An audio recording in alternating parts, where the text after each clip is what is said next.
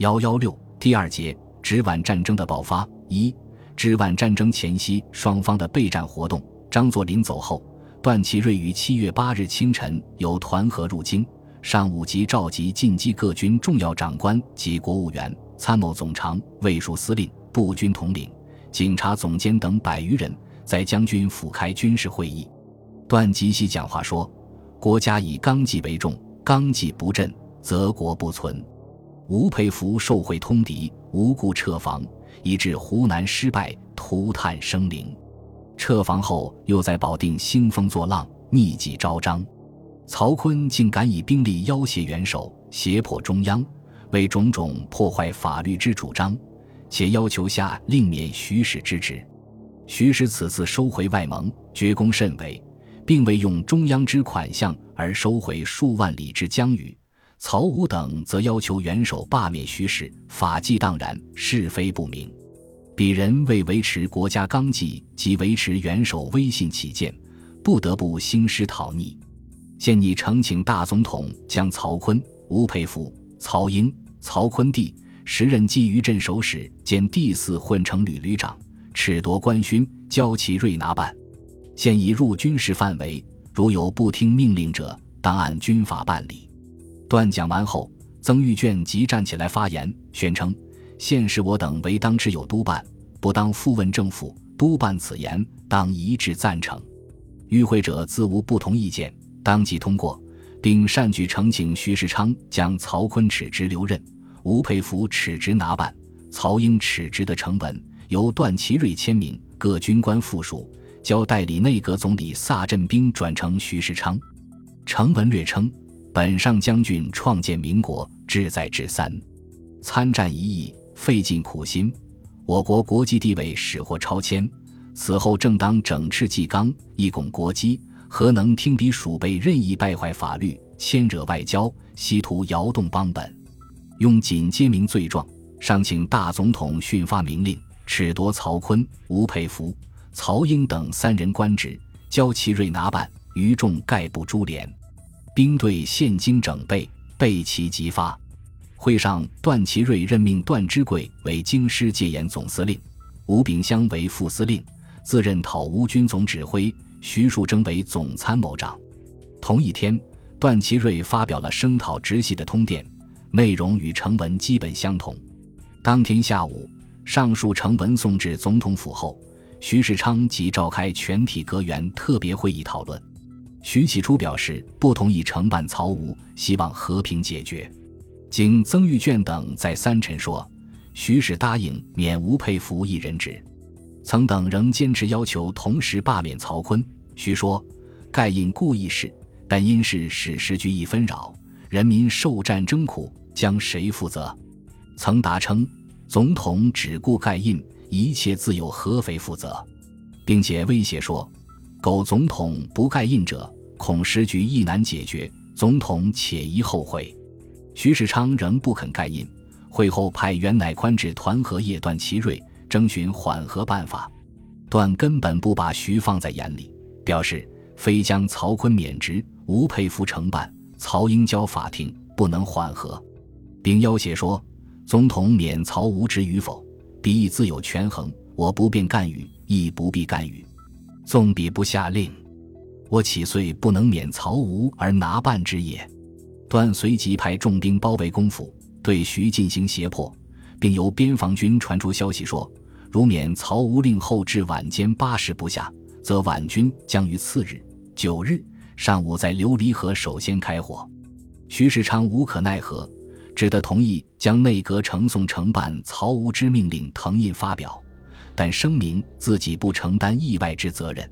令文如下：前以驻湘直军皮实九数，屡次欲请换防，当经电斥撤回直省，以示体恤。乃该军行抵御境，逗留多日，并自行散诸各处，实属异常荒谬。吴佩孚统辖军队，具有责成，似此错指乖方，殊难辞咎。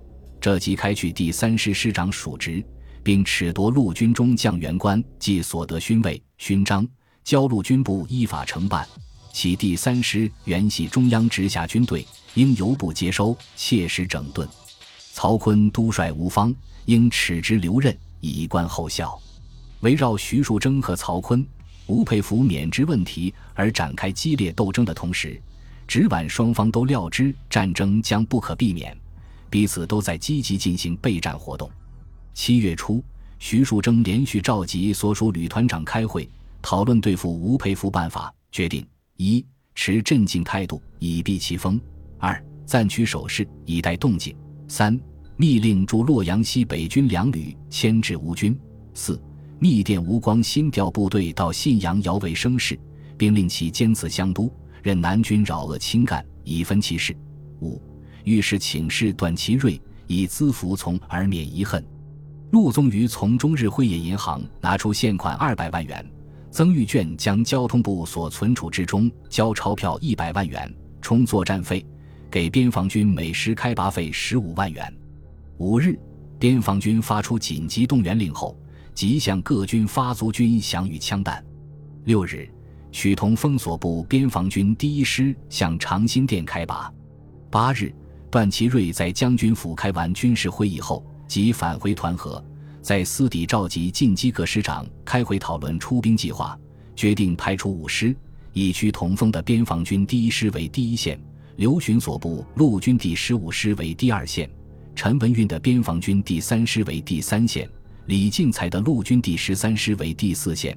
魏宗翰的陆军第九师为第五线，随后又划定作战区域，以京奉县一带为东路，以固安一带为中路，以琉璃河至高碑店一带为西路。九日，边防军第三师开赴廊坊，第九师、第十三师、第十五师向卢沟桥、长辛店、良乡、窦店、房山、琉璃河一带进发。由于锦统带的南苑飞机队亦处于待命状态。消息传出后，京中大起恐慌，京超暴落，军政要人眷属纷纷迁徙出京，避往天津使馆区，一如当年段祺瑞讨伐张勋时的情景。直系方面，驻河南吴佩孚军也开始向北开拔，其前锋已达高碑店。留驻郑州部队严密监视驻洛阳西北军一四两旅的行动。曹锟的军队亦由保定开赴高碑店。自承办曹吴命令发表后，保定方面军心奋激，一意主战。九日上午，曹锟在天津举行誓师典礼，派吴佩孚为前敌总司令，所部名为讨逆军，设大本营于天津，司令部于高碑店。吴佩孚兼西路总指挥，曹英为东路总指挥，另派第一混成旅旅长王承斌驻郑州为后路总指挥。直皖双方一方面进行军事调动，积极备战；另一方面制造舆论，扬己之长，报人之短，进行反对对方的战争宣传，都力图证明自己是师出有名的，以求得到社会的同情和支持。七月十二日，吴佩孚、曹英、王承斌、赵玉科、潘举营、严向文、萧耀南等率全体将士发出通电，实际上是对皖系的宣战书。通电一反前此不久，曹锟、张作霖等为力求避免以下犯上的恶名而承袭清君侧的传统手法，露骨的指斥自我标榜创建民国、志在至三的段祺瑞暴力自衰，与徐树铮狼狈为奸，共同作恶。电文写道：“段氏奇瑞，秉性凶残，专擅自衰，阴贼险狠。原因小徐、徐树铮朋比为奸，构陷吞款。”避恶乱法，视总统为坠流，视国将为避喜，视民意为刍狗，视约法为变毛，以国君为一己之爪牙，以疆吏为一家之私产，以他人之从为为处置，以一己之喜怒为祸福。漠视民末，轻其兵端，嗜杀以争，残民以逞。有可恨者，专横暴力，性与人殊，用徐卖国筹边。则曰为国尽贤；引贼扰乱内蒙，则曰为国企土；森林路况，则抵押境进；民高国躺，则浊丧无余。利用参战以攻内争，对外则宣而不战，对内则战而不宣。为抚顺舆情计，为保存国民人格计，为培养国家命脉计，不得不整治戎行，诉诸武力，坚决驱魁，取彼凶残。攘除奸凶，以纾国难。七月十三日，吴佩孚又发表出师讨贼通电，痛斥段祺瑞为卖国的汉奸，略称：自古中国沿中外之防，罪莫大于卖国，丑莫重于媚外，穷凶极恶，汉奸为极。段祺瑞在秉国政，任仇作父，始则盗卖国权，大借日款以残同胞；继则假托参战，广练日军以资敌国；终则倒一国之人，用一国之钱，运一国之血，高无民之血，绝神皇之意，使敌国之忠臣，民国之汉奸也。佩服等束发受书，长闻大义，治军而还，以身许国。是不与张邦昌、石敬瑭、刘裕、吴三桂之徒共戴一天。贼生则我死，我生则贼死。宁饮淡而明目，不为外奴以后亡。今日之战，为讨贼救国而战，为中国民族而战。其性不辱命，则佩服等解甲归田，免告无罪于同胞。其战而死，为国人争人格，死亦有容无憾。张作霖离京后。在天津附近之军粮城下车，表面上仍宣称局外中立，实际上和直系一致采取反皖立场。七月八日，他在天津省公署召开了一个紧急会议，讨论对皖战争问题。曹锟、吴佩孚及八省同盟均有代表参加。曹锟当时对于是否能战胜段祺瑞有些担忧，态度犹疑，认为战争一开，直隶首当其冲。如不能获全胜，徐世昌将受段之要挟，乘风转船，加以叛乱的罪名，则直省危矣。吴佩孚起来发言说：“共和国家以法律为根据，违反法律即是叛乱国家，此等名词非他人所能妄加也。段派种种行动，皆越法律轨道以外，我等弃与相抗，何叛之有？”接着他分析当时直皖双方的形势和力量对比，指出。就实际上论，段派所示者仅边防军，该军成军以来未经战阵，经验缺乏，且闻所用军官多系学生，颇有思想，绝不肯效忠奸党，与同胞为难，亦临战地，溃散利剑。吴佩孚还认为，仅他自己所部军队就足当段祺瑞全部之众而有余，即万一战而不胜，我军扼守京汉路线，联合西南，以直省为前敌，河南为中间。湘粤为后盾，虚突进取，更有张巡阅使控制东北，则段派之如瓮中之鳖，又何虑哉？这一席讲话使曹锟一律兵士，张作霖及其他与会代表也都表示赞同。直系到皖的战争，于是就这样决定了。张作霖回到奉天后，即决心加入曹锟、吴佩孚导皖战争的行列。七月十一日，他召集吉林督军鲍贵卿。黑龙江督军孙烈臣、奉军总司令张景惠及吴俊升、张海峰两师长在奉天省公署开会，决定由二十七、二十八师各出兵一旅入关，保护京凤路，以卫队旅之一部协同二十八师刘奉部队保护关外金凤路，并随即下动员令。二十八师抽编之一旅已于先一天即十日入关，作为前锋部队。二十七师一旅于十二日出发。同一天，曹锟致电张作霖，希望在对皖战争中得到他军事上的支持，并和他们联衔发表讨皖通电。张作霖即日复电表示赞同，说：“现在地处已被二十七八两师部队，兼以马队两旅，当能足用。二十八师先行进关，马队作为后盾。此次出师，由弟亲自带往。”现在赶集调集之中，二十八师车到即可全数出发。日前奉军入关者，与贵处军队合计约有七八万人。如有战事，尽可先行支持。虚无张景惠兄急速往前方，与三哥至曹锟面商一切，率领第一师并报旅许部筹划进行。余见以兵立论，我众比寡；以功理论，我执比取，绝无不胜之理。彼此骨肉之交，当此危急存亡关头，断不能不极力相助，请示勤念。至连衔通电，事已至此，即请拍发为要。刻下战士节节得利，足见天道至公，持强权者，终难得善果也。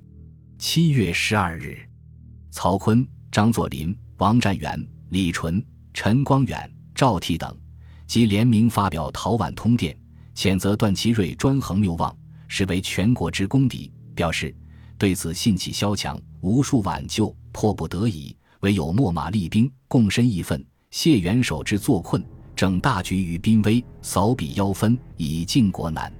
是日，张作霖还致段祺瑞一电，说他反奉后拿获胡匪八人，皆持定国军委任状，阴谋破坏东三省秩序，并愤慨地说。此事公或不知，然群小如此，殊堪痛恨。作霖是率关外劲旅入侵军策。七月十三日，张作霖又向全国发出通电，声称作霖奉大总统令入都，萧因屠口，初为调停。元期暂息争端，借以稍纾国难。吾如我，则垂涕而道；人则充耳弗闻。乃府邸奉元，即闻京师保定之间。将欲发生战事，而由京到今避难者已络绎于途，大有所谓流离之象。作霖为待我元首，为我伤民，保我路线，援救我军旅，实必处此，做事不能，义愤填膺，忍无可忍。用是派兵入关，扶危定乱。其与我一致者，甚愿引为同袍；其敢于抗我者，即当视为公敌。段祺瑞也于七月十三日发表讨伐曹锟、吴佩孚的传檄通电，指斥曹、吴等目无政府，兵挟元首，围困京畿，别有阴谋，罪恶确凿，诚属私有余辜。他亦难做事，要亲自统帅定国军，护卫京师，分路进剿，以安政府而保邦交，除奸凶而定国事。奸魁侍从，罪至曹锟、吴佩孚。曹英等三人，其余概不株连。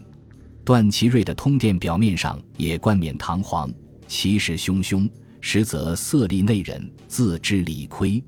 当他知道张作霖已完全倒向曹锟、吴佩孚一边，派奉军入关，并且听说皖军有厌战心理，前线直皖两军小有接触，皖军士兵即使有逃亡，眼看战争前景不妙，于是又转而向曹吴乞求和平。他敦请徐世昌于十四日下了一道停战令，要求所有各路军队均应恪遵命令，一律退驻原防，戮力同心，共为大局。但是为时已经太晚了，战争已成骑虎之势，欲罢不能。